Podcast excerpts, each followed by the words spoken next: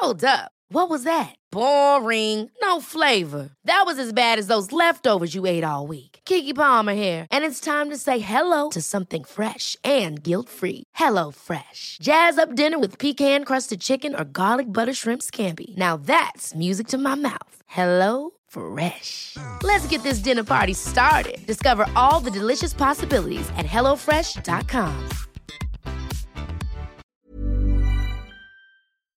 Du weißt ja aus eigener Erfahrung, dass immer, wenn ich bei irgendjemandem bin zu Hause, dann frage ich immer, ob es was Süßes gibt. Ja, Und- bin ich ganz genauso.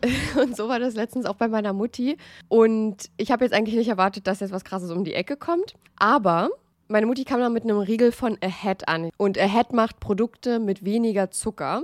Und sie hatte mir den Caramel Kakao gegeben. Der hat unter der Schokolade so eine Karamellschicht. Und Mm. oh mein Gott, der schmeckt einfach so gut. Ich kam nicht drauf klar. Und meine Mutti sagte dann, ja, die bei Ahead schmecken aber alle richtig gut. Oh, klingt richtig, richtig geil. Ich finde so, oh, Karamell, da bin ich einfach immer zu haben. Ich bin, da bin ich eine Karamellmaus. Aber den Aufstrich, von dem hast du mir auch erzählt, den hast du fast aufgegessen, oder? Ja, ich bin eigentlich treue Schokoaufstrichesserin von einer bestimmten sehr bekannten Marke. Und ob ihr es mir jetzt glaubt oder nicht, der wurde abgelöst von Crazy Hazel und der schmeckt genauso. Nee, der schmeckt nicht genauso. Der schmeckt sogar noch viel besser und viel schokoladiger. Es ist wirklich, ich, ich, ich komme da immer noch nicht drauf klar. Nee, ihr glaubt das jetzt auch nicht. Ich habe das auch nicht geglaubt. Chanot hat mir davon erzählt und ich habe ihr das auch nicht geglaubt. Und dann habe ich den probiert und es ist ja einfach so verrückt. Der schmeckt wirklich genauso. Und als wäre es die, ich habe es damit verglichen, als wäre es die große Schwester Ja. von dieser Sache. Nämlich noch, noch, noch besser, noch schokoladiger, noch die, die Geschmacks, das Geschmacksprofil ist noch tiefer. Und ich finde es so verrückt, weil die Produkte von Ahead weniger Zucker haben als die gängigen Marken. So, Ja. und da kommen wir jetzt kurz zum Thema, ihr schaltet jetzt nicht ab. Wir sind Selfcare-Mäuse und die versuchen ihren Körper zu verstehen. Und da geht es auch ein bisschen um Ernährung. Ich als Ernährungssportmaus, die jetzt angefangen hat, ein bisschen laufen zu gehen, musste mit 25 Jahren, so lange hat es gedauert, lernen, dass es nicht immer um Schwarz und Weiß in der Ernährung geht. Es geht nicht um den bösen Zucker und auf der anderen Seite das tolle Gemüse, sondern es geht um Balance. Man muss eine Balance finden, um damit glücklich zu sein und um das auch auf Dauer durchziehen zu können. In gängigen Produkten sind nämlich zum Beispiel 50 Prozent, sehr, sehr häufig 50 Prozent leere Kalorien, also wirklich einfach nur raffinierter Zucker, um das Produkt zu füllen und dich davon in Anführungsstrichen abhängig zu machen. Ahead hatte davon aber auch genug und hat gesagt, nee, komm, wir füllen die 50 Prozent mit guten Dingen, damit die auch irgendwas mit sich bringen. Und da geht es jetzt um Ballaststoffe. Und wer davon noch nicht gehört hat, Ballaststoffe sind die kleinen Helfer, die in eurem Darm auch dafür sorgen, dass da alles ordentlich läuft, neben guten Bakterien. Aber Ballaststoffe füttern die guten Bakterien zum Beispiel eben auch. Und auf Dauer, wenn man darauf achtet und weniger Zucker zum Beispiel isst, mehr Ballaststoffe, dann ist das gut für euren Darm und auch deutlich besser für euren Blutzuckerspiegel, was dann zum Beispiel geringeres Risiko für Herzkrankheiten oder Typ 2 Diabetes gibt. Und jetzt Ernährungsstunde beendet, wir kommen zu den nicen Dingen. Ihr müsst es einfach mal selber ausprobieren, Leute. Wir können jetzt hier so viel erklären, wie wir wollen. Aber eure kleinen Geschmacksknospen da auf der Zunge, die müssen es selbst mal erleben. Und mit unserem Code CRIME bekommt ihr auch noch 10% Rabatt. Der Link ist auch nochmal in der Episodenbeschreibung. Und happy snacking.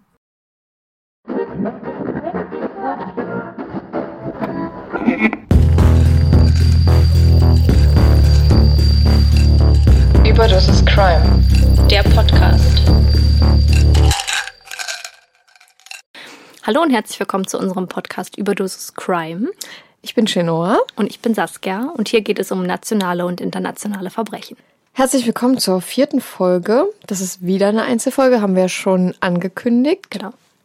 Ähm, wir hatten eigentlich ein Oberthema dafür, aber das sagen wir euch erst im Schluss, äh, am Schluss, weil dann könnte man schon erahnen, wenn ich den Fall anfange, wie das halt Genau, ja. ähm, ausgehen könnte. Könnte man sowieso, weil ich habe immer so ein Vorwort noch, so ein kleines. Ja, aber vorher haben wir natürlich wie immer unser Verbrechensalphabet und heute ist der Buchstabe. D Jawohl. wie Dietrich. Genau. genau. Oder Ken- Kannst Dieter. du das? Kennst du das Telefonalphabet? Nee. Also ich hatte das in der Ausbildung Hm. und man musste, hätte das eigentlich können müssen, aber ich, keine Ahnung, auch wenn ich immer irgendwie telefoniere oder so mit irgendeiner Hotline, ich buchstabiere das einfach mit dem Buchstaben. Ich versuche einfach mal ganz deutlich zu Ja, reden. damit die gar nicht erst fragen. A, Ja. K, M, Ich finde das ganz, ganz Meine anstrengend. Mama, die kann das richtig runterrattern. Ich glaube, so die Generation vor uns, die können das auch richtig gut. Also Ja. meine Mama kann das auch. Ich beginne und mein Wort für den Buchstaben D ist Drogendelikt. In der Wortbedeutung, in der Definition bedeutet es einfach nur Verstoß gegen das Betäubungsmittelgesetz. Was landläufig Drogen genannt wird, bezeichnet das deutsche Recht als Betäubungsmittel. Dementsprechend werden Drogendelikte im Betäubungsmittelgesetz geregelt. Welche Stoffe überhaupt vom Betäubungsmittelgesetz erfasst sind, ergibt sich aus dessen Anlagen 1 bis 3.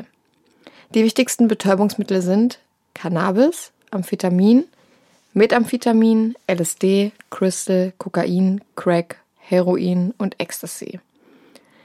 In den Paragraphen 26 bis 30a des Betäubungsmittelgesetzes sind die strafrechtlichen Konsequenzen von Verstößen gegen das Betäubungsmittelgesetz, also Drogenvergehen, geregelt. Diese Paragraphen umfassen viele Straftatbestände, die sich oft nur gering unterscheiden. Ich weiß nicht, ob sich die Zuhörer wünschen würden, dass wir darauf noch eingehen, aber eigentlich Also- ist das ja Quatsch. Also in den, äh, im Internet stand, dass die häufigsten Verstöße gegen das Betäubungsmittelgesetz, also Drogendelikte, mh, von der Droge Cannabis ausgehen. Also die anderen sind halt nur, also sind viel weniger häufig, weil es auch viel weniger ja, das verbreitet ist ist. so. man, wenn man da so an weitere Drogen denkt, dann hat man ja Cannabis als, als schwächste Droge im Kopf und alles, was danach kommt.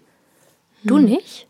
Ja, doch, also von denen auf jeden Fall, aber das kann halt auch nach hinten losgehen, ja. Ja, natürlich, aber ich meine so, dass die Leute denken, wenn ich mit Drogen, also ich, ich würde jetzt mal behaupten, dass die meisten Leute, die in den Drogenkonsum einsteigen, mit Cannabis starten. Ich denke auch. Weil das auch die gängigste Droge ist und die am Die, die am- einfachsten beschaffbare. Und die, die am meisten verharmlost wird. Ja.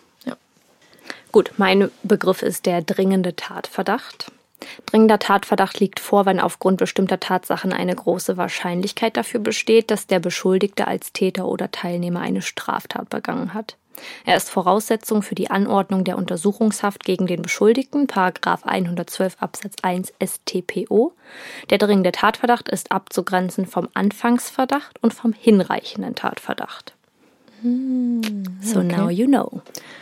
Ähm, hört man richtig oft, finde ich äh, auch mal interessant zu wissen, was dahinter steckt. Also wortwörtlich dahinter steckt. Hm. Naja, das ist eben genau das, was sie brauchen, um denjenigen zu bekommen. Wenn du das nicht hast, dann.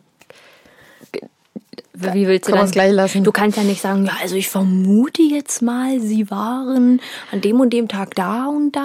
Vor allem, weil Vermutungen ja von persönlicher Meinung beeinflusst sind. Und Ja. das funktioniert ja nicht. Ja. Ja. Wir sind jetzt fertig mit unserem Verbrechensalphabet und damit kommen wir zu Chenors Fall. Wie gesagt, ein Einzelfall. Ich bin mal sehr gespannt, worum es geht. Beziehungsweise das Oberthema kenne ich ja schon, aber ich bin gespannt auf den Fall. Weil das wäre ähm, ursprünglich die Doppelfolge gewesen, die wir jetzt nicht ganz geschafft haben. Deswegen mache ich äh, das jetzt alleine. Kann sein, dass ich nächste Woche auch einen Fall zu dem Thema mache, aber wir sind hier frei. Schauen wir sind ja auch noch äh, im Probieren, wie uns das selber besser gefällt. Ähm, vor allem, vor allem auch zeittechnisch. Ne? Ja. Da müssen wir einfach gucken, dass, ob das so möglich ist oder nicht. Ja. Aber Na gut, aber wenn wir jetzt nicht vorproduzieren würden, dann würde es ja alles funktionieren. ja. Dann wäre es ja ein Fall in der Woche recherchieren. Aber jetzt haben Ja, wir halt aber vier. aufnehmen ist das ist eher das Problem. Deswegen machen wir es ja jetzt gerade. Ja. Das- naja, ja, im nächsten Monat wird das Aufnehmen das Problem, weil du nicht hier bist. Ja. Oh, naja. Ja. Deswegen machen wir das.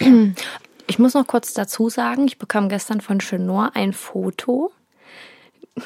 Es waren, sie hat ein Foto von ihrem T-Shirt gemacht, dem, so dem Halsausschnitt und hatte da drei nasse Flecken drauf. Ich habe Äh, das hört sich ganz ich falsch habe an. ganz stark vermutet, dass Chenor angefangen hat zu weinen beim Ja. Recherchieren. Habe ich auch. Muss ich ganz ehrlich sagen. Ähm, aber erst am Ende, ich kann das danach mal erklären, warum. Weil während des Falls, während des richtigen Falls die ganze Zeit war es, weil ich kannte den Fall ja, ich kenne ihn schon eine ganze Weile. Aber dann zum Schluss, da wurde noch mal so interviewt und ich dachte mir, nee, ey. Und so ein kleines Tränchen, wurde vergossen. ja, ist halt auch ein krasser Fall, muss man sagen. Und du kannst mir wieder ein Zeichen geben, wenn du das kennst. Und wir können wieder und so. Ja, ich werde dir einfach direkt ans Wort fallen, so wie ich es immer mache. Nochmal an alle Leute, die Man das kennt's. stört. Es tut mir leid. Ich kann Eigentlich ich, nicht. Uns tut's nicht leid. Ich versuche, ich glaube, ich fall dir noch öfter ans Wort als du mir. Und es ist eine schlechte Angewohnheit und ich versuche mich zu zügeln, okay? Ich lerne mit.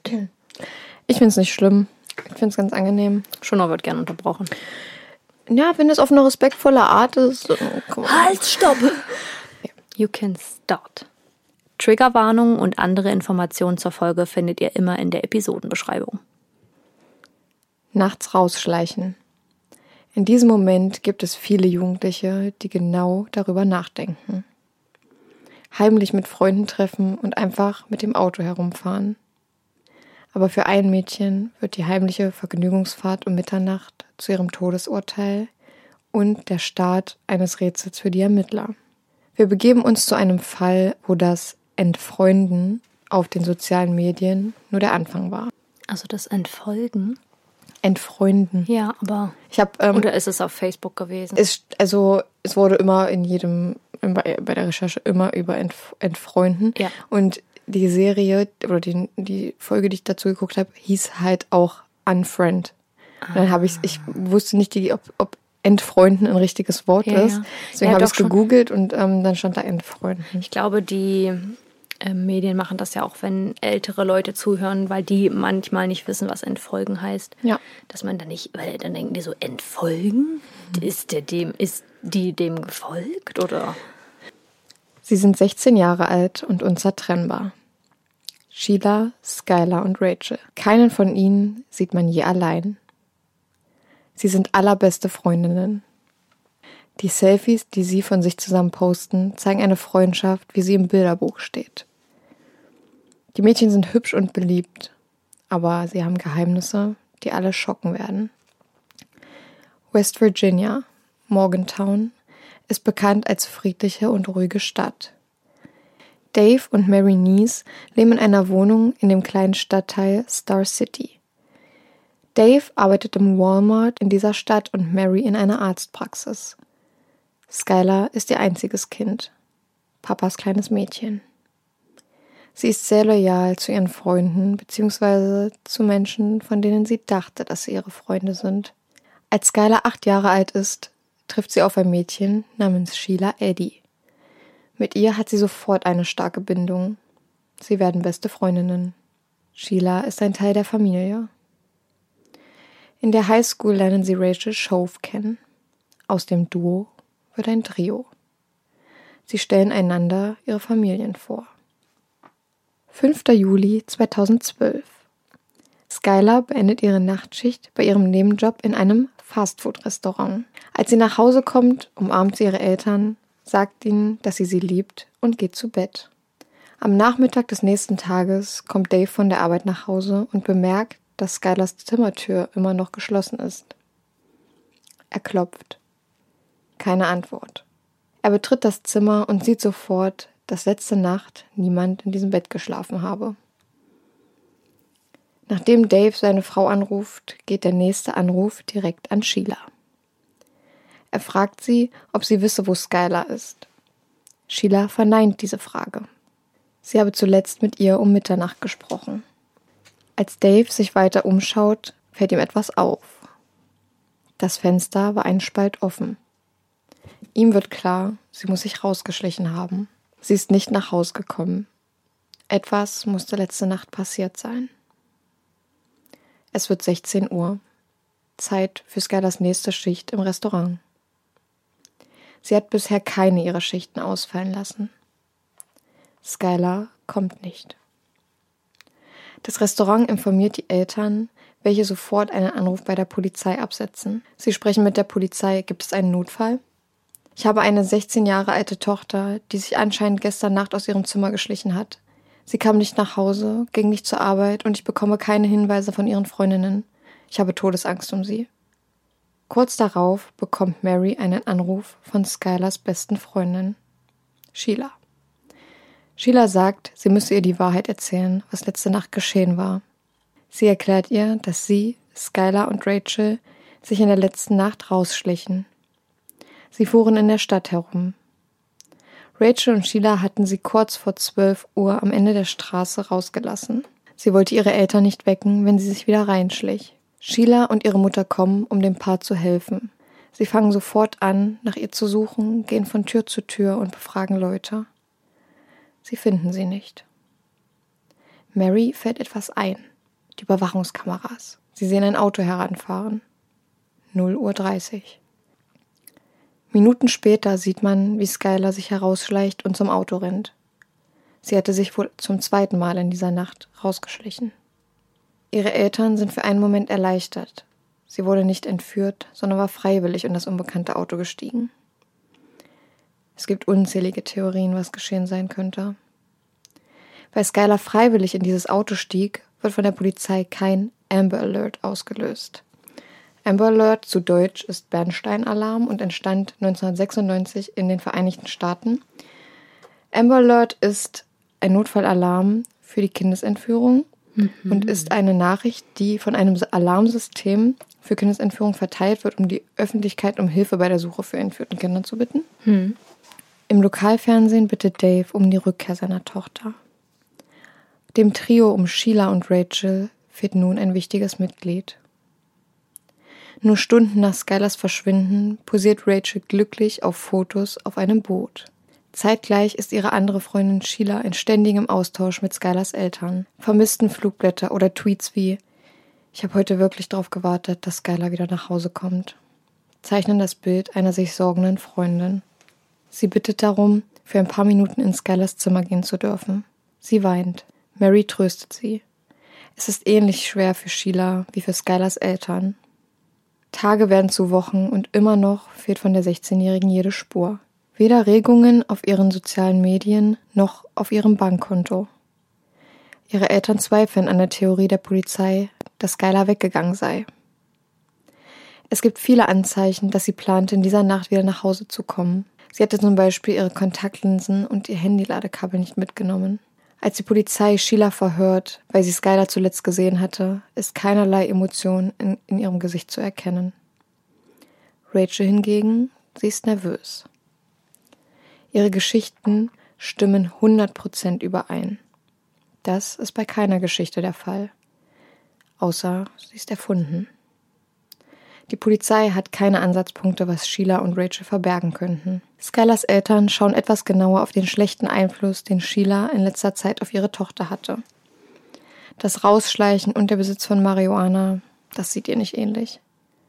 Freunde und Familie rund um die Mädelsgruppe bekamen mit, wie Skylar immer und immer mehr zum fünften Rad am Wagen wurde. In der Woche vor ihrem Verschwinden postet Skylar wütende Tweets. Du hast einfach etwas an dir, was ich verdammt nochmal nicht ausstehen kann. Menschen können so gemein sein, ohne Grund. Ich hoffe, ihr erwartet nicht von mir, dass ich noch einen Scheiß drauf gebe. Hashtag bye. Und zuletzt den, den sie in der gleichen Nacht ihres Verschwindens schreibt. Weil du so einen Scheiß machst, werde ich dir nie vertrauen. Die Geschichten der Mädchen fangen an, Ungereimtheiten aufzuweisen. Es gibt Überwachungskameramaterial, das zeigt, dass Sheilas Auto um 0.39 Uhr stadtauswärts fährt. Sie berichteten vorher jedoch, dass sie die Stadt gar nicht verlassen hätten. Die beiden ändern ihre Geschichte und begründen dies mit Ups, haben wir vergessen. Es scheint wie ein schlechtes Theaterstück, in dem der Protagonist seinen Text vergisst. Sheila lässt freiwillig einen Lügendetektor-Test durchführen. Sie fällt durch. Auch Rachel soll einen Test machen. Am Tag des Testes bekommt sie Angst und flieht kurz vorher aus dem Auto ihres Vaters. Gar Wohl, nicht auffällig. Wohlgemerkt aus dem fahrenden Auto, ja. Ah, hm. hm. Überhaupt nicht auf. Also, nee, pss, macht doch jeder. Skylers Eltern, die Gemeinde und die Medien beginnen Druck auf die Mädchen auszuüben. Alle Augen sind auf die beiden gerichtet. Rachel wird bei Aufführungen in der Schule ausgebuht. Also die hat so Theaterstücke mhm. gespielt und so. In einer Nacht, fast sechs Monate nach Skylers Verschwinden, erleidet Rachel einen Nervenzusammenbruch. Ihre Mutter alarmiert den Notruf und Rachel wird in ein psychiatrisches Krankenhaus eingeliefert. Nachdem sie dort entlassen wird, wird Rachel direkt zur Polizeistation gebracht. Sie möchte ein Geständnis ablegen. Sie ist nervös. Sie zittert. Rachel bricht ihr Schweigen. Die ersten Worte aus ihrem Mund waren, Wir haben sie erstochen. Oh Gott. Das hatte die Polizei nicht erwartet. Sie erzählt den Ermittlern, dass Sheila und sie die Ermordung von Skylar schon Monate vorher geplant hatten. Was? Im Chemieunterricht. Sie scherzten, wie sie wohl eine Leiche loswerden könnten.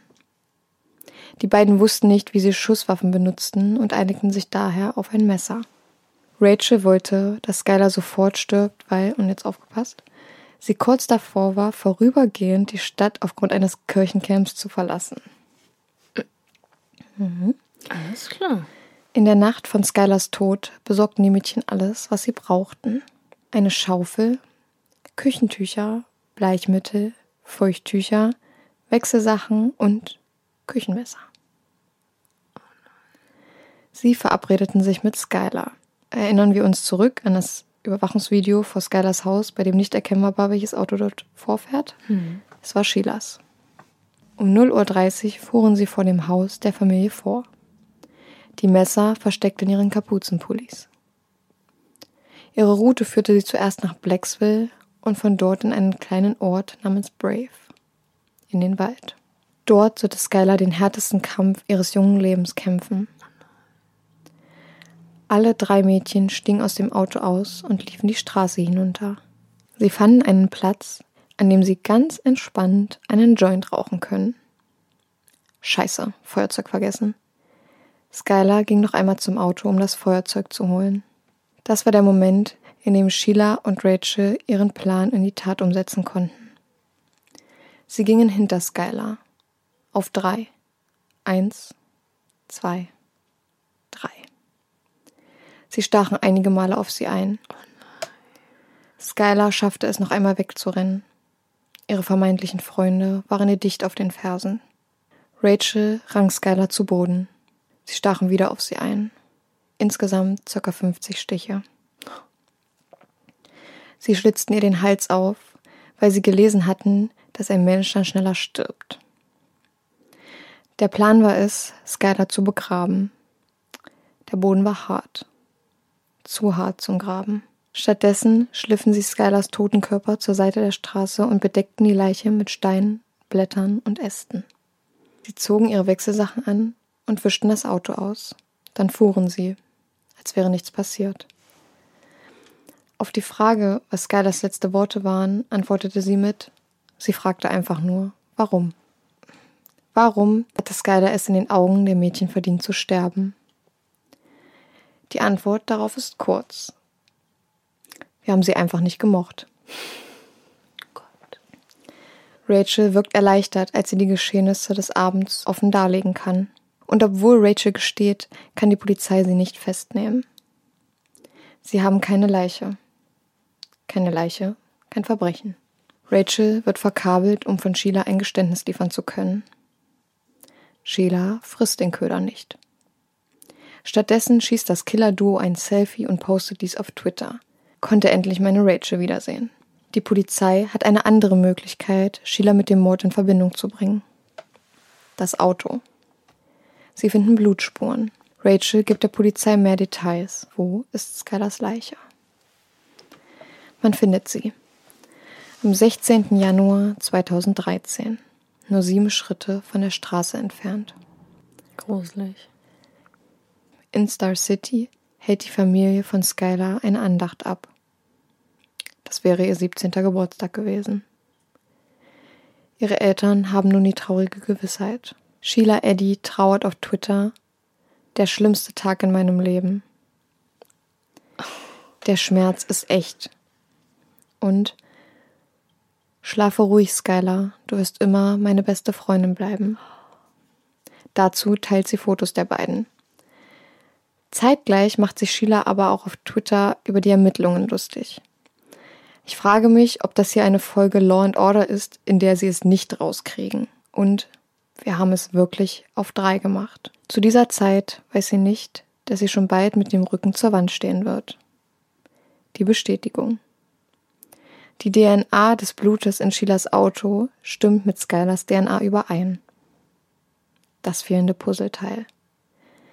Sheila wird noch auf dem Parkplatz eines Restaurants festgenommen. Die Hilfe für Skylars Eltern und das Weinen in Skylars Zimmer Alles dreist gespielt. Die Mörderin ihrer Tochter war die ganze Zeit ganz nah bei ihnen. Viele sind sich sicher, es gibt ein richtiges Motiv zur Tat. Die Begründung, wir haben sie einfach nicht gemocht, sei eine Ausrede. Ja, es ist normal, dass Teenager sich nicht mögen, aber es ist nicht normal, dass sie einander töten. Wusste Skylar zu viel? Hatte Skylar etwas über ihre Freundinnen geheim gehalten? Bei einer Übernachtungsparty bekam Skylar mit, wie Sheila und Rachel sich sexuell annäherten. Sie wusste, sie könne nicht einfach gehen, weil sie Alkohol getrunken hatte. Sie war weit unter 21. Einige Wochen vor dem Vorfall tweetete Skylar, ich würde der ganzen Schule über den Scheiß erzählen, den ich über jeden weiß. Hashtag, wenn ich damit durchkommen würde. Eineinhalb Jahre nach dem Mord stellt sich Rachel der Justiz. Sie bekennt sich schuldig des Mordes zweiten Grades basierend auf ihrer Kooperation und Hilfe bei den Ermittlungen. Sie wendet sich im Gericht direkt an Mary und Dave Nees. Ihre Rede geht mehrere Minuten. Sie beteuert, wie sehr es ihr leid tut und dass sie es für immer bereuen wird. Rachel weint. Es ist ihr allerletztes Theaterstück. Sie ist der große Star im Rampenlicht. Das hat übrigens eine ähm, richtig krasse Ermittlerin, also ich habe ein Interview mit der gesehen ja. und das hat die auch gesagt, dass die hat Rachel das überhaupt nicht abgekauft. Also das war alles halt gespielt und gerade weil sie so eine gute Schauspielerin war, sie mhm. hat ja mhm. viel äh, Theaterstücke gespielt, ja. hat sie gesagt, das war einfach ihr allerletztes Theaterstück. Ja. Voll krass. Alles ist etwas anders bei Sheilas Verhandlung. Sie plädiert auf nicht schuldig. Später nimmt die Verhandlung eine unerwartete Wendung. Als der Richter sie am Ende der Verhandlung noch einmal fragt, antwortet sie mit gebrochener Stimme schuldig. Rachel wird zu einer Freiheitsstrafe von 13 Jahren verurteilt. Sheila bekommt lebenslänglich. Jedoch könnten beide mit Anfang 30 auf Bewährung entlassen werden. Skylers Eltern setzten eine Regelung durch, die beinhaltet, dass in jedem Fall eines vermissten Kindes ein Amber Alert ausgelöst wird. Heute im Wald an einer Straße im kleinen Örtchen namens Brave steht ein stiller Altar. Genau an der Stelle, wo Skylers Körper gefunden wurde. Es ist ein Ort zum Gedenken an das junge Mädchen, das viel zu früh sterben musste. Nur weil ihre besten Freundinnen sie nicht mehr mochten. Das ist so furchtbar. Ja. Und ähm, diese Doku, die ich mir angeguckt habe, ja. da war halt der Vater, hat hm. durch die, fast die ganze Doku geführt. Und der Typ ist so krass, das ist so ein starker Mann, wirklich. Ja. Also, der hat mit, der ist mit dem Kamerateam zu der Fundstelle gegangen und ähm, hat denen alles gezeigt. Und dann hing da so ein Brief für Skylar und stand da, ähm, ja, jetzt bist du bei den anderen, also er hat es vorgelesen, jetzt bist ja. du bei den anderen Engeln. Ähm, und er geht dann halt so weg von der Fundstelle und sagt so, also fängt an zu weinen und sagt, es tut mir leid, mein Schatz. Und das war der Moment, wo ich so richtig Gänsehaut bekommen habe und da ging es mir da so schlecht. Dann gebrochen. Ja. Wirklich, oh, dieser Fall, ja, der macht mich so aggressiv. Und ähm, das könnt ihr auf Instagram sehen. Da gibt es einfach zwei Verbrecherfotos von den beiden Mädchen, wie hm. sie heute aussehen. Sie lächeln auf den Fotos, als wären sie die glücklichsten Menschen der Welt. Als wäre nie irgendwas passiert. Ja. Das musst du dir mal vorstellen, wenn du sowas mit dir trägst. Da wirst du, also äh, eigentlich könnte ich mir vorstellen, dass man nie wieder froh wird, weil man sich selber doch nicht verzeiht, wenn man so eine Sache einsieht. Ja, aber, aber ein, wenn man es nicht tut also wie schon diese Ermittlerin gesagt hat, wirklich, das war auch eine richtig krasse Frau, die hat am Anfang, also das Video heißt, könnt ihr auf ähm, YouTube gucken, ist echt eine sehr schlechte Qualität vom Audio und vom visuellen Part her. Hm. Aber ist super äh, informativ gewesen. Das Video heißt 2020 Schrägstrich Skylar Nies. Gibt es bestimmt aber auch in besserer Qualität auf irgendwelchen anderen Seiten. Von welchem Jahr war der Fall? Nee, der Fall war von 2012. Ah, okay. Aber diese Show hieß ja. 2020 ähm, Unfriended. Mhm. Genau. Und diese Ermittlerin hat schon am Anfang der Doku gesagt, ich wusste sofort, ich werde die Lösung zu dem Fall finden und wenn es mein letzter Fall ist, so ich, mhm. ich sie hat alles daran gesetzt. Ja.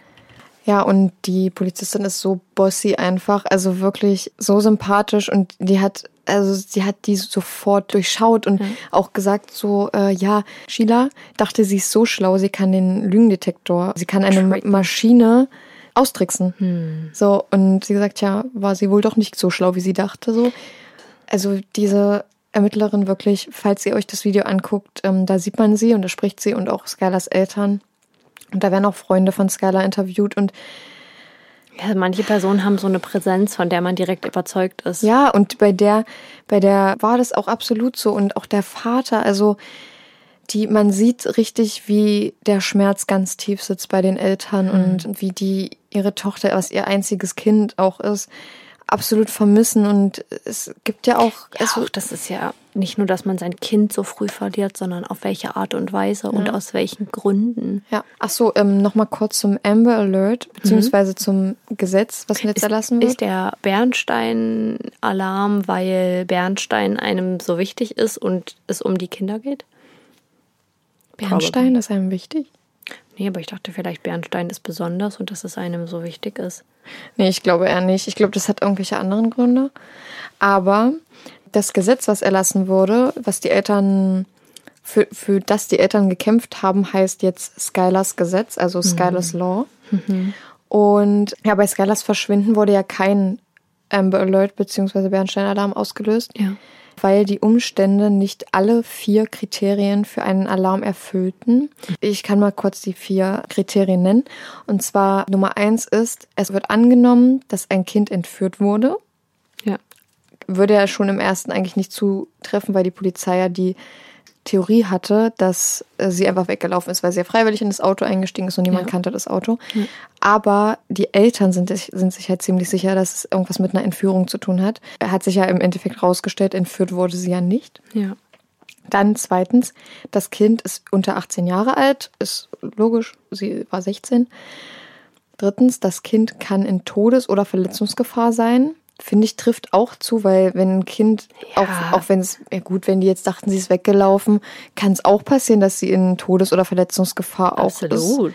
Ja, fand ich halt auch.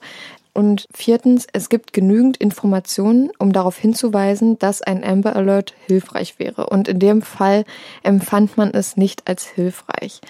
Wo ich mich aber frage, also ein Amber Alert hätte jetzt in diesem Sinn auch nicht viel genützt, aber dann hätte es eine größere Suche gegeben. Ja. Dann äh, wäre ja durch den Amber Alert wären ja die ganzen Leute und in den Medien und also Medien war auch groß, aber Ja. Das ist halt nicht Bitte. nur eine, eine Schlagzeile. es wird richtig Kind- aufgerufen Genau, dazu. ja. Genau. Und, ähm, und auch muss eine Wartezeit von 48 Stunden vergehen, bevor ein Teenager als vermisst angesehen werden kann, weil Teenager, die rennen ja auch öfter mal weg. Und deswegen nimmt man das in den meisten Fällen nicht so ernst. Und bei Skylar hätte man auch mit einem Amber Alert nicht viel ändern können. Aber in Fällen wie, okay, das Kind wird jetzt entführt und ist jetzt, weiß ich nicht, drei, vier Tage in der Obhut des Entführers und wird danach vielleicht getötet, Ja. dann ist es halt, wäre es halt gut, wenn man da einen Amber Alert auslösen könnte. Und dafür haben halt die Eltern von Skylar gekämpft, dass es zukünftig den Eltern, Selbst überlassen ist. nee, ja, naja, dass die Eltern sich besser fühlen, weil die, also die Nieces hätten sich auch gefreut, nicht gefreut, das, ist das falsche Wort, aber die hätten es auch äh, als positiv aufgenommen, Ja. wenn es einfach ein Amber Alert gegeben hätte. Ja. Und ich kannte das schon, den Amber Alert, von äh, Criminal Minds tatsächlich. Ja. Findest du eigentlich, dass die Strafe für Rachel, also die 13 Jahre, gerechtfertigt sind? Von der Zeit her? Ja. Nee, eigentlich nicht. Also ich, Ich finde, ähm, sie hat ja die, genau die gleiche Straftat begangen Ja, eben. wie ähm, Sheila. Aber sie hat halt, also Sheila hat halt die Ermittlungen behindert, weil sie hat immer gesagt hat, ja, das, so war das alles nicht und so. Ja. Und und weil Rachel, Rachel hat halt mitgespielt hat. Genau, sie hat halt geholfen, aber ich glaube, das war Taktik. Sie ist ja direkt mit ihrem Anwalt von dem psychiatrischen Krankenhaus Ja. zur Polizeistation gefahren. Das Ja. heißt, sie muss schon mit ihrem Anwalt vorher abgemacht haben, okay, Hm. sie muss jetzt damit raus. Sie kann es nicht länger halt geheim bringt halten. nichts. Und er hat dann gesagt, gut, das Einzige, was wir machen können, ist, du spielst mit, Ja. du lässt dich verkabeln, du machst das und das und das und das. Ja. Ja, Ja, krass. also, Kacke für, ähm, wie hieß der, Sheila? ja. Kacke für Sheila, Ja. dass sie da nicht in die Falle getappt ist Mhm. und mitgemacht hat, weil Dieses, auch dann dieses Foto zu posten und Ja, also die waren sowieso, also eigentlich wäre das auch ein gutes Thema, also ein guter Fall für das Oberthema Social Media. Social Media gewesen, weil jetzt kommt's. Die Accounts von allen drei Mädchen gibt es noch und ich war auf diesen Accounts und die ganzen Tweets bestehen auch noch auf der Seite. Oha. Und ich kann euch in der Episo Episodenbeschreibung verlinke ich euch mal die Links. Dann könnt ihr mal reingucken. Da posten, ja, da haben die auch so zwischendurch was gepostet. Und was ich richtig krass fand, oh, ich kann jetzt mein Handy nicht anmachen, aber auf Rachels Seite Ja. wurden 2014, wo sie ja schon zwei Jahre im Knast war oder eins, wurden Sachen repostet, die sie total shaden. Und weswegen ich denke, ich würde sie gerne vorlesen, aber ich, warte mal kurz, vielleicht habe ich Kann einen sein. Screenshot. Ja. Ah ja, ein Tweet ist, es tut mir leid um die Leute, die mit euch befreundet sein mussten. Und das hat sie retweetet. Also, also das muss irgendwie gehackt Ge- sein oder irgendwie. Ja, also die Leiche von Skylar wurde am 16. Januar 2013 gefunden. Und Sheila hat am 1.5.2013, also vier Monate später, gepostet, You suck so bad. Also Deutsch, ähm, ja, du bist kacke. du gehst mir auf den Sack. Ja. Und das hat Rachel auch retweetet. Dann retweetet sie Sachen wie, ich kann nicht der Einzige sein, der gerade Sheila, Eddie und Rachel Shove googelt. Und das hat sie auch, also das sind alles, was sie re- Retweets re- von der hat. und von der Sheila oder von der Rachel? Von Rachel. Dann auch äh, Sheila, Eddie und Rachel Shove sind verrückte Schlampen. Das hat Rachel auch repostet. Und ja, und auch so, ja, äh, hier hat eine geschrieben, ja, deine ganze Schauspielerei und so vor Gericht. Und das hat sie auch retweetet, weil es das kann halt gar nicht sie sein. Gehackt? Oder Ja. meinst du, dass Ja, sie schon. irgendwann eingesehen hat? Ich verlinke euch die drei Accounts. Du kannst ja auch mal gucken. Ja. Ist wirklich super interessant und ich habe auch ein bisschen Gänsehaut bekommen, weil die Tweets sind halt Ja, wenn man, wirklich. wenn man daran denkt, dass die da seitdem sind und dass die in Echtzeit dort. Ja, ja, genau. passiert sind. Und da gibt's ja auch ganz viel Kommentare drunter und so. Und ich bin so richtig versunken, eine Zeit lang da reinzugucken. Ja. Und, und da einfach zu, zu scrollen und zu gucken, was die Leute sagen und so. Und da gibt es wirklich auf Twitter Fanpages von Sheila, die sagen, ja, lasst uns alle Sheila äh, supporten und so. Sie war das eh nicht und so. Sie hat es ja auch nie zugegeben. Doch, hat sie. Sie hat ja gesagt, sie ist schuldig, Ja. aber nur, weil sie sich in die Enge getrieben fühlt. Äh, Gef- äh, also rechtfertigen diese Seiten, aber sie Ja. hat's, äh, also sie hat es wahrscheinlich auch deswegen gemacht, aber sie war es zu 100 Prozent. Ähm, Ja. Da sind wir uns, glaube ich, alle einig. Aber ich finde zum Beispiel auch, äh, wie gesagt, diese 13 Jahre. Und ich habe gelesen, Sheila hat ja lebenslänglich bekommen und es sollen wohl 30 Jahre gewesen sein. Aber sie sollen mit Anfang 30 auf Bewährung entlassen werden. Finde ich halt, ja, also bei der Begründung, wir haben es gemacht, weil wir sie einfach nicht mochten, was sowieso so absurd ist, ist genau wie bei deinem Fall aus der letzten Folge, Ja. wo das auch die Begründung einfach, also die Begründung ist, kann, kann immer nur dumm sein für einen Mord, Ja.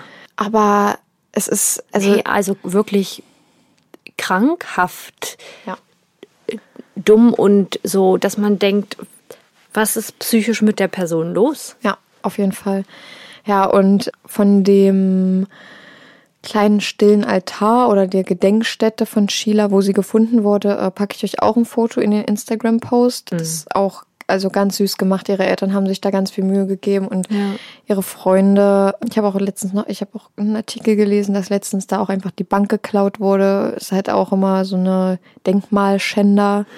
Äh, Das ist ja auch, finde ich auch ganz schlimm, vor allem wenn man den Hintergrund da kennt. Und diese Doku ist einfach, ich kann sie jedem ans Herz legen, aber wie gesagt, die Qualität ist halt auf beiden Seiten, also visuell und audiotechnisch sehr schlecht. Ja. Aber es gibt, ich, ich kann mal gucken, ob ich es noch besser finde. Weißt du, was ich, was ich mich, was ich so, also was mich beschäftigt jetzt gerade die ganze Zeit, das ist ja nicht nur, dass die Eltern ihr Kind verloren haben, sondern auch der Skylar gegenüber, dass Sheila danach tweetet, dass sie sie so sehr vermisst und Ruhe und Frieden, meine beste Freundin. Ja, ja, also so ganz provokant. Total provokant und so diese letzte Ehre wird ihr gar nicht erwiesen. Sheila hat auch danach, ein paar Monate nach dem Mord, geschrieben noch auf Twitter, Ain't no rest for the wicked. Also äh, es gibt keine Ruhe für das Böse. Oh Gott. Und damit war ja bestimmt Sie Skylar. bezeichnet Skylar als böse. Ja. Und dabei war sie eigentlich das, was wirklich böse war. Und dieses Vorspielen, diese Leute, ihre Eltern sind, sehen so sympathisch aus und einfach zwei kleine Biester. Also, äh, Ja, tatsächlich Biester. Die, also, die ich sagen auch, ihre Eltern sagen auch in der, äh, in dem Interview irgendwas, ähm, these two witches, also diese kleinen Hexen haben meine Tochter, also haben halt dafür gesorgt, dass meine Tochter heute nicht mehr da ist. Da war auch, ähm, die waren in dem Zimmer, in dem Zimmer von Skylar mit dem, der sie durch die ganze Doku geführt hat. Und da haben sie so ein bisschen Skylars Sachen durchgeguckt und da war eine Geburtstagskarte. Und der Vater liest die so und er schmeißt sie durchs ganze Zimmer und hat gesagt, ach so, die war übrigens von Sheila und da stand drin, ja, ich wünsche dir alles Liebe zum Geburtstag, meine beste Freundin. Ich hoffe, wir bleiben für immer allerbeste Freunde und so. Ja, ich stelle mir die Sheila und die Rachel so richtig amerikanisch vor. Mhm. So typische, ohne dass das jetzt hier. Trump-Supporter. Ja, das vielleicht auch, aber äh, nee, ich stelle sie mir so vor wie solche ganz zickigen Cheerleader, die man aus Teenie-Filmen kennt, die immer rumzicken und jeden anmachen, der nicht ihrer Meinung ist.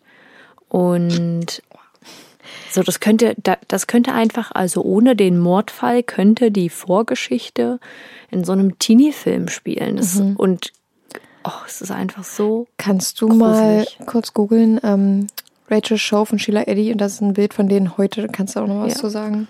Sie sehen einfach beide aus Komplett normal eigentlich. wie auch wie sie da in das Bild lächeln, Mhm, ganz, ganz in creepy. die Kamera lächeln Ganz creepy. und dann ihre Haare da schick gemacht und Mhm. sieht so furchtbar aus. Also furchtbar, wenn ich mir vorstelle, dass die beiden ein armes Mädchen umgebracht Ja. haben. Ja, also Skylar ist auch ein ganz hübsches Mädchen gewesen und ganz, ganz lieb. Und ihre Freunde haben auch in der Doku über sie erzählt. Und sie war wirklich ein super, ein super tolles Teenager-Mädchen einfach, was Ja. komplett normal war und es überhaupt nicht verdient. Also generell nicht verdient, aber es ist einfach so deprimierend, der ganze Fall.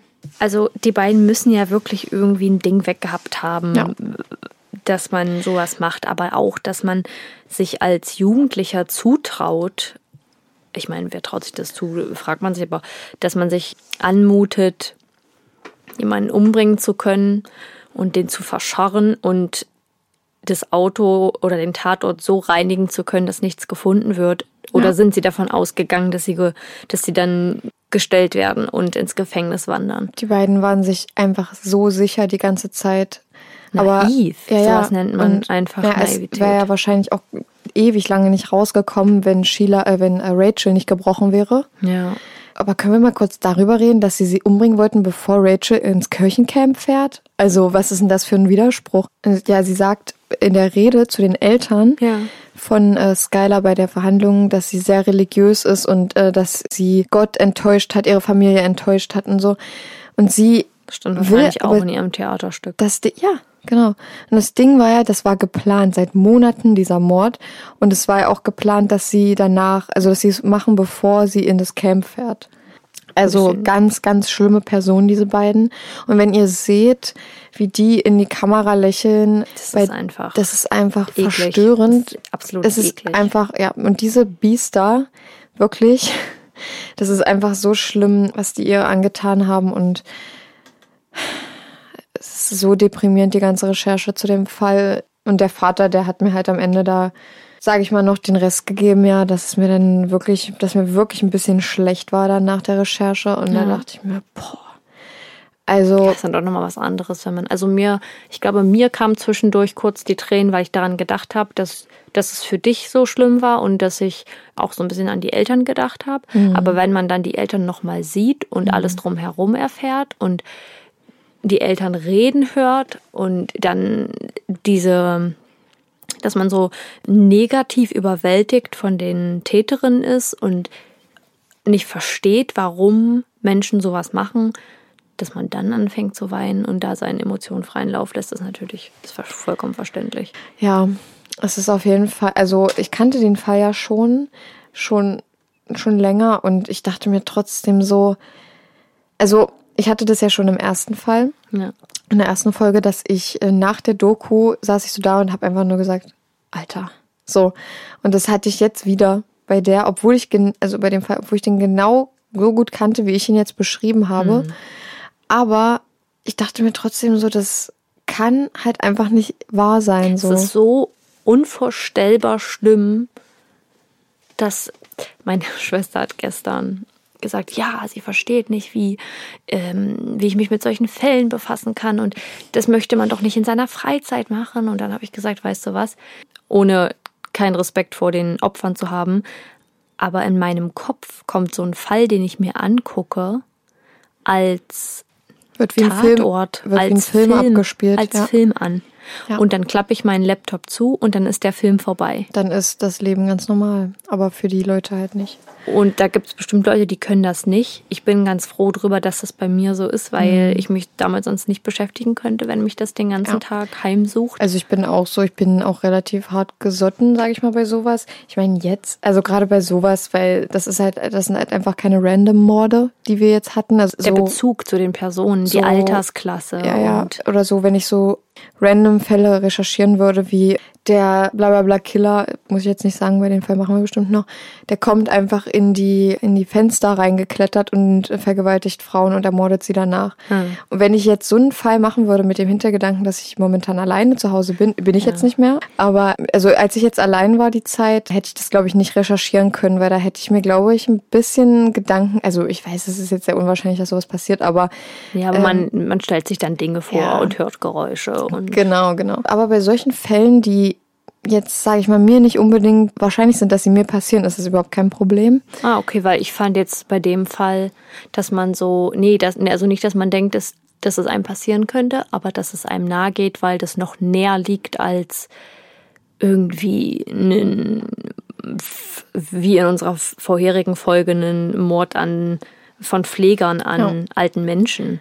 Ja, das ja, ging gut. mir auch nah, weil ich mich dann irgendwie so in die Angehörigen hineinversetzt habe und in die alten Menschen, die da ihr Vertrauen lassen und die da irgendwie auch ihre letzten schönen Jahre leben wollen. Aber bei dem Fall jetzt, da stelle ich mir dann eben vor, wie Das bei einem selber so ist, wenn man selber so Freunde hätte. ja, und dass sie das einfach schamlos ausgenutzt haben, dass die Skylar da ihre Freundin sein wollte. Äh, die hatten sich ja davor verstritten so ein bisschen und dann haben sie sich extra mit Skylar vertragen, weil sie es unbedingt an diesem Abend machen wollten.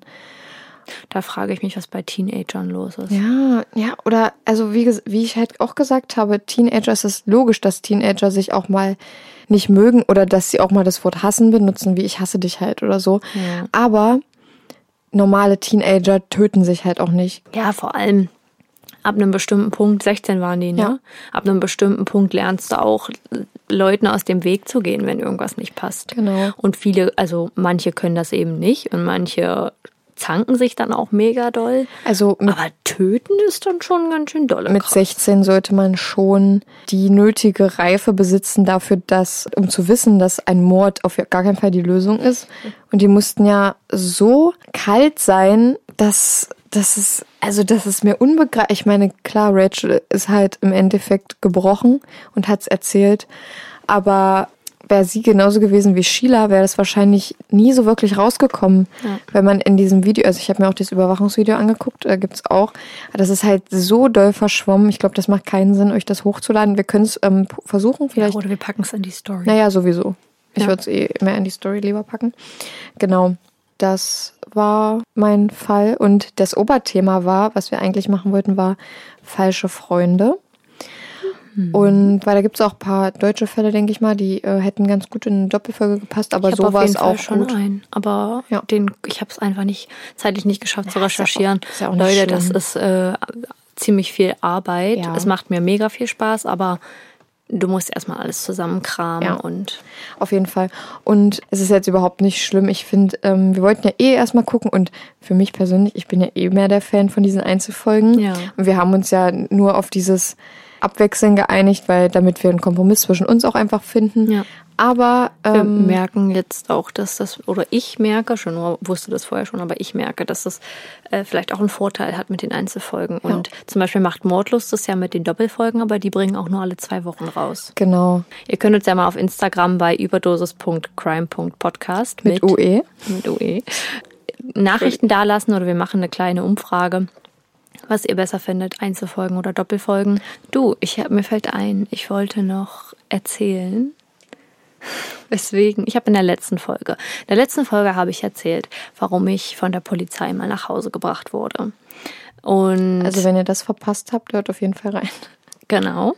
Und da habe ich auch davon berichtet, dass ich, als mich die Polizei anhielt, man muss jetzt sagen, nicht mit dem Auto, sondern zu Fuß in meinem eigenen Dorf, 200 Meter von meinem Haus entfernt, dass ich da so doll Angst hatte, irgendwas falsch zu machen oder auffällig zu sein, obwohl ich nichts getan habe, dass ich mir fast in die Hosen gepinkelt hätte. Ja. Ich weiß nicht, ob ihr Kenn ich den mit Auto, mit dem Auto fahren, wenn ich hinter mir die Polizei sehe und ich denke mir so, oh, was machst du gerade alles falsch? Ja, genau. Aber bei mir war das so schlimm, dass ich dann dachte, gut, jeden Moment lässt mein Schließmuskel nach und ich werde mir einfach in die Hosen pissen.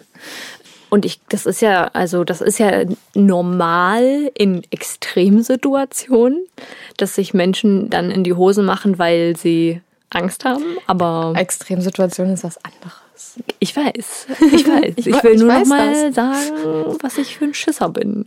Das zeigt eigentlich schon alles. Und naja, meine zweite Situation, in der das nämlich nochmal passiert ist, ich war beim Jessie J Konzert.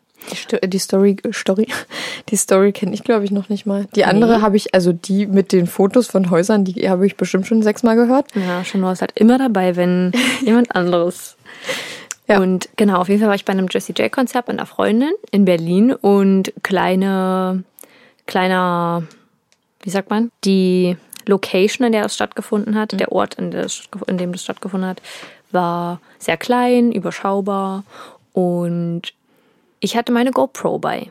Jeder andere hat mit seinem Handy gefilmt und hat unglaublich viel mit seinem Handy gefilmt. Wenn du da so ein 256er, ähm, 256 Gigabyte iPhone hast, dann hast du ja auch extrem viel Platz und Ja. kannst ja auch stundenlang aufnehmen.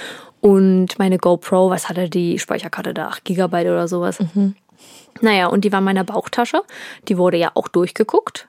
Und die hatte ich aber unter, absichtlich, unter einen Deo oder eine Haarbürste oder so gepackt. Und ich habe so eine GoPro, diesen kleinen Cube, also nicht mal Ja. die mit dem Plastikgehülse da, sondern so eine sehr kleine. Und naja, dann habe ich angefangen zu filmen und habe die auch einmal ein bisschen höher gehoben und so, weiß ich nicht, vielleicht ein ganzes Lied lang gefilmt und dann wieder ausgemacht. Und dann hat Jessie J so ein bisschen gequatscht und dann standen auf einmal zwei sehr, sehr große Männer vor mir. Man muss sagen, ich war so in der sechsten Reihe oder so von vorne. Und dann standen die beiden vor mir und sagen, Kamera her.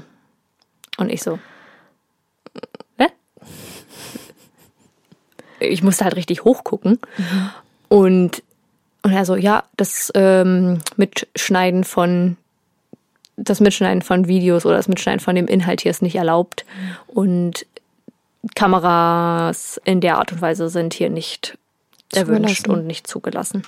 Und dann habe ich aber angefangen und gesagt, ja. Und dann musste ich aber, das Problem ist, an meiner GoPro ist kein Bildschirm. Man muss zuerst die Kamera mit dem Handy verbinden und da kannst du dann in der App die Videos sehen und die Bilder. Und sie haben zu mir gesagt, Videos löschen und dann geben sie die bitte her, können sie sich nachher mit Pfand abholen. Und ich so, Mit Pfand? ja, also hätte ich bezahlen müssen. Und dann ich, wollte ich das verbinden und es hat nicht funktioniert. Und dann stand ich da und stand da und, hab und, hab mir, oh, und dann fing es an und dann habe ich mir fast in die Hosen gepinkelt vor Angst. Und meine, ich weiß nicht, ob du das kennst, zum Beispiel, wenn man irgendwie äh, jemandem was erzählt oder wenn man in der Schule war und hat, je länger man darüber nachgedacht hat, wie wie man jetzt nicht auf die Antwort kommt, desto schlimmer wurde es, dass man nicht auf die Antwort kommt.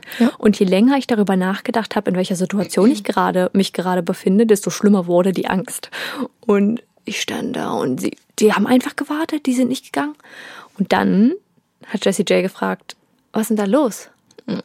Wie peinlich. Und alle so neben mir, die wollen ihr die Kamera wegnehmen. Und dann habe ich nur gerufen, ja, ich habe ja Videos gemacht, aber ich wusste nicht, dass ich die Kamera nicht benutzen darf. Alle anderen haben ihr Handy ja auch und die haben genauso viel gefilmt wie ich. Und dann hat sie nur gesagt, ja, also mich stört es nicht, so, dass ich die Videos Ach, gemacht habe. Und dann mussten die beiden Typen, die waren bestimmt zwei Meter noch was, dann mussten die beiden Typen richtig angepisst einfach Abdampfen. wieder gehen Oh, geil. Richtige Ehrenfrau. Jessie richtige J. Ehrenfrau, aber ich hatte natürlich, also da, das war, das war auch, mit dem ich mir fast in die Hosen gemacht habe, weil ich so einen Schiss hatte vor den beiden. Die hätten mir ja niemals was getan, aber die Angst davor, dass da irgendwie, äh, dass da was passieren könnte oder dass ich da jetzt irgendeine Strafe bekomme. Weil ich mal irgendwann von der, ich wurde noch nie von der Polizei angehalten. Wenn das mal passieren sollte, dann weiß ich auch nicht. Wahrscheinlich mache ich mir da direkt auf meinen Autositz. So, ich würde sagen, kommen wir zu unseren Favoriten für diese Woche. Also, ich kann ja mal anfangen. Und zwar mein Favorit ist mein Kürbis, den ich anlässlich Halloweens geschnitzt habe, während ich Halloween Town geguckt habe. Und das war einfach so eine Mut. Also, ich habe mich so, so Fühlt wie ein kleines Kind. ja, also ich, ich bin ja sowieso so traditionell. Ich liebe ja sowas. Ähm, so auch so Lebkuchenhäuser bauen an Weihnachten, also kurz vor Weihnachten und so. Ich, ich, ich liebe sowas. Ja. Und Plätzchen backen und Ostereier und sowas, sowas, ne? Und ich dachte mir einfach so, das, es wird einfach so eine schöne Atmosphäre sein. Ich mache das eigentlich normalerweise, oder nicht normalerweise, ich habe es bisher ein, zwei Mal mit meinem Freund gemacht und ähm, mag das eigentlich gar nicht, das so alleine zu machen, aber es war auch ganz entspannt. Und Letztes Jahr konnte ich zum Beispiel nicht machen, weil wir da gerade umgezogen sind und da hatten wir einfach viel anderen Stress. Ich muss auch noch Kürbisse schnitzen. Ja, Mal, ich hab, ich denke mir ja dann immer so super krasse Sachen aus, weil ich kann ja nicht normal. Ja, ich äh, finde es einfach, so Tradition sollte man auch nicht vernachlässigen und ich finde es schade, dass es immer und immer mehr Leute, äh, weniger Leute machen. Also eigentlich mache ich das viel, viel früher. Ich mache das so in der ersten, zweiten Oktoberwoche schon. Okay, aber dann verschimmeln die doch. Ja, der verschimmelt. Ich habe den jetzt, weil ich den gerne drin haben möchte, weil mein Garten nach hinten raus ist, wo keiner vorbeikommt und das Ja. wahrscheinlich nicht sieht, habe ich ihn halt in die Wohnung gestellt und also auf meinen ähm, Wohnzimmertisch. Ja. Und als ich morgens aufgewacht bin, habe ich den angeguckt und dachte mir, boah, das sieht schon ein bisschen weich aus, weil es ja auch warm ist in der Wohnung. Dann habe ich den einfach für den ganzen Tag in den Kühlschrank gestellt jetzt, anstatt einfach raus, weil ich weiß nicht, ich habe immer, will immer nicht, dass die Katze rausrennt rennt und so, deswegen habe ich es einfach in den Kühlschrank gepackt. Ja, und jetzt äh, jedes Mal, wenn ich den Kühlschrank aufmache, lächelt mich da so ein gruseliger. Ähm, ja, und ich habe mir natürlich auch ins Bus geholt auf Pinterest. Aber im Endeffekt habe ich nicht den gefunden, den ich gemacht habe, sondern ich habe mir einfach gedacht, Hast du ein Also- bisschen was zusammengemischt? Genau, ja, absolut. Wir können ja zu Weihnachten so ein Haus bauen, so ein äh, Lebkuchenhaus. Ja, Maybe this is an idea. das machen wir. Ja? Ja. Cool. Freue ich mich. Also jeder eins oder wir beide zusammen? Ihr könnt ja mal abstimmen. Sollen wir eine Competition? Sollen wir einen kleinen äh, Wettkampf Oh nee, da verliere ich. Du bist viel kreativer als ich. Aber vielleicht kriege ich die Kacke ja nicht zusammengebaut. Ja, wir können auch eins machen. Wir, wir machen mal eine Umfrage äh, auf unserer Seite. Wir würden das videotechnisch noch begleiten Jo. und die Podcast-Folge aber trotzdem hochladen. Und genau, und das als Video aufnehmen und dann entweder auf YouTube oder einfach als IGTV. Mit Fall aber. Also Ja, ja. entweder ähm, wir sprechen den währenddessen oder, Ja, oder wir machen eine zweigeteilte, haben wir, haben wir schon mal drüber gesprochen. Ähm, aber wegen Halloween nächstes Jahr. Ich quasi baue, aber es dauert ja immer so lange, obwohl die Schnitzen dauert auch lange. Das Schnitzen dauert auch lange. Also wenn Saskia baut zum Beispiel äh, gerade das Haus und ich erzähle ihr einen Fall und wenn ich dann das Haus baue, dann bauen wir es halt nicht zusammen. Das ist halt schade. Na ne? und, aber wir haben uns ja beide beteiligt. Ach so, wenn, wenn wir eins machen. Wir machen mal eine Umfrage, ob Wer ihr das ja, ob ihr das einfach besser findet, wenn wir zwei Häuser bauen oder eins. Voll irrelevant eigentlich, aber sagt uns bitte eure Meinung dazu. Wir können uns nicht entscheiden. Wir werden, wir schauen mal. Ist ja noch ein bisschen hin. Ich komme jetzt zu meinem Favoriten. Mein Favorit ist Spuk in Bly Manor. Das ist eine Serie auf Netflix. Werbung an dieser Stelle. Das ist ein Netflix Original. Und Ist die zweite Staffel von Spuk in Hill House, ne? nee, Nicht? nee, eben nicht. Also es ist ganz verrückt. Gleiche Macher, aber nicht die zweite Staffel, weil, also, oder es ist ein bisschen wie My American Horror Story, dass du Immer anders. im, in, der, in jeder Staffel was anderes hast. Ich fand Spuk in Hill House sch schlecht, langweilig. Ich fand's auch nicht so toll. Spuk in Bly Manor ist, fand ich viel besser. Ich habe mich ziemlich oft erschreckt. Ich habe mich ziemlich oft erschreckt. Meine Schwester, mit der habe ich es angefangen. Da muss ich aber sagen, die, also die fand, die fand es nicht so gut. Ich glaube, das liegt auch daran, dass sie sich irgendwie ein bisschen auf Horrorfilm eingestellt hat. Und bei einem Horrorfilm ist die Spannungskurve ja ganz anders als bei so einer Serie. Und bei der nicht so. Serie, ja, und bei der Serie lernst du die Charaktere richtig kennen. Und da sind die Dialoge einfach auch ein bisschen länger als in einem Horrorfilm, wo es fast keine Dialoge gibt oder ganz stupide Dialoge. Ja. Und in der Serie ist das dann doch schon ein bisschen anders, aber tiefgründig und was ich an der Serie so mochte, also an der Spuk in Bly Manor, ist, dass es äh, schon fast rätselhaft wird. Oder es ist rätselhaft, weil du anfängst zu kniffeln und Sachen zusammenzubringen und könnte das jetzt so sein oder ist das so, aber hä? Und dann findest du, hast du eine neue Information, denkst dir so, was? Kann doch gar nicht sein. Und das hat bis zum Ende Spaß gemacht, da irgendwie. Hast du schon fertig? Mhm. Ich werde mir das auf jeden Fall noch angucken. Und dann würde ich sagen, Ach nee, ist ja keine Halloween-Folge. Ich wollte gerade sagen, ich kann noch eine kleine eine Spuksache erzählen. nee. Die Freundin meiner Schwester hat vor solchen Kriminalfällen jetzt gar nicht so viel Angst oder ist da nicht so, oh mein Gott, aber die hat früher in einem Haus gewohnt ähm, und in ihrem Zimmer, in dem sie, also in dem das Zimmer, was ihr gehört, da hat sich früher ein Mann erhängt. Und im Schrank oder so. Und dann ist sie mal spät abends runter und hat irgendwas in, einem, in, so, einer, in so einem Wohnzimmerschrank gesucht. Und auf dem Boden lag so eine Packung von Fahrraddynamos oder so. Die war vielleicht so groß. Also so drei mal vier Zentimeter. Und sie in die Hand genommen und dachte, so was ist das? Und hat es wieder hingelegt. Und als sie es hingelegt hat, stand die Packung so. Das war der Boden und die Packung stand so. Okay, krass. Und Also hat sie schräg die, hat Saskia gerade gesagt. Genau, also die Packung lag mit einer Seite auf dem Boden und die andere schwebte so in der Höhe. Und dann hat sie die Packung wieder hochgenommen und hat geguckt, ob irgendwas drunter ist und hat am Boden gefühlt, ob da irgendwas ist. War nichts. Hat sie die genau an die Stelle wieder gelegt. Stand wieder so schräg und hat versucht, sie runterzudrücken. Und gesagt, die ging nicht runterzudrücken. Und dann hat sie Schiss bekommen und ist in ihr Zimmer gerannt. Und ihre Eltern haben früher zu ihr gesagt, in meinem, äh, nee, du brauchst doch keine Angst haben, wenn du alleine bist. Der Große passt auf dich auf oder der Lange passt auf dich auf. Also der Der Mann. sich da in dem Schrank er, erhangen hatte. Ähm, mein Kinderzimmer, in dem ist tatsächlich früher auch mal jemand gestorben. Also dem Kinderzimmer, was ich bei meiner Mama hatte. Wirklich? In dem Haus. Hm. Äh, weil das war früher, mein Zimmer war das Wohnzimmer früher. Und wir hatten dann angebaut und ja, und da ist, also der, also er hat sich nicht selbst umgebracht, er ist einfach so gestorben.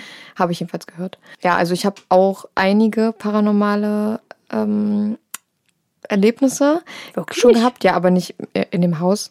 Ich hatte aber welche, die waren schon krass und da werde ich irgendwann anders mal drüber erzählen. Ja, machen wir mal Die sind eine andere Folge. Super, super scary und niemand außer die vier Leute, die dabei waren, glauben das. Also es waren vier Leute dabei, mein Freund und ich und ähm, ein damals befreundetes Pärchen. Ja. Das, also wir haben das alles so unseren Familien so ein bisschen erzählt und die war, also klar, die haben jetzt nicht gedacht, boah, wir erzählen den vollkommenen Mist so. Irgendwie war es Aber schon man so. denkt ja dann trotzdem so. Ja, aber für, für uns war das damals, also ich erzähle das mal in einer anderen Folge, weil sonst wären wir hier zu, zu ausführlich. Ja. Aber da könnt ihr euch drauf freuen, das ist auf jeden Fall eine ganz krasse Story. Und ich glaube, die ähm, Leute, die dabei waren, die wissen gerade, was ich meine. Grüße gehen Ich weiß raus an auch, was euch. du meinst. Ja, ich habe den nämlich schon allen meinen Freunden so gefühlt erzählt. Das ist auch ganz schön krass. Aber ja, also das, mir ist tatsächlich, ich glaube, mir ist noch nichts passiert. Aber wisst ihr was? Ich sag immer, ich glaube dran, damit sie sich mir nicht beweisen wollen. Ja. Also, das war ein schönes Schlusswort. Genau. Guckt äh, gerne mal Bly Manor. Ich mag das sehr, mag das sehr gerne, aber erwartet nicht, dass die Spannungskurve äh, direkt in der ersten Folge hochsteigt und sich dann die ganze Zeit hält und es einen Jumpscare nach dem anderen gibt. Ist halt eine Serie und muss man auch sich immer im Kopf behalten, weil es kein Film. Ne? Ja. Gut, dann hoffen wir, es hat euch gefallen. Folgt uns gerne auf Instagram. Unser Name ist überdosis.crime.podcast mit OE. Und wir freuen uns natürlich über euer Feedback und eure Rückmeldung zu den Folgen. Wenn euch irgendwas stört, meldet euch bei uns. Und wenn ihr uns so auch nur eine nette Nachricht schreiben wollt, weil ihr einfach unseren Podcast feiert, macht das. Wir freuen uns so extrem darüber. Sehr gern. Wenn ihr auf Apple Podcast hört, könnt ihr uns gerne eine Bewertung da lassen. Das hilft uns natürlich auch. Also wir sind jetzt am Ende unserer Folge und ähm, würden direkt mal ein M reingehauen. Direkt mal ein M reingehauen, weil es so schön war. Du wirst richtig sparsam, das zu schneiden. Ja. Ja, wir sind hier am Ende unserer Folge angekommen. Wir hoffen, es hat euch gefallen. Habt einen schönen Tag oder Abend, wann auch immer ihr das hört. Und wir freuen uns aufs nächste Mal. Passt Genau. auf euch auf. Ja, seid aufmerksam. Und bis dahin, habt's fein. Tschüss. Ciao, Ili. Planning for your next trip? Elevate your travel style with Quince. Quince has all the jet setting essentials you'll want for your next getaway, like European linen, premium luggage options, buttery soft Italian leather bags, and so much more. And it's all priced at 50 to 80% less than similar brands. Plus, Quince only works with factories that use safe and ethical manufacturing practices. Pack your bags with high-quality essentials you'll be wearing for vacations to come with Quince. Go to quince.com slash trip for free shipping and 365-day returns.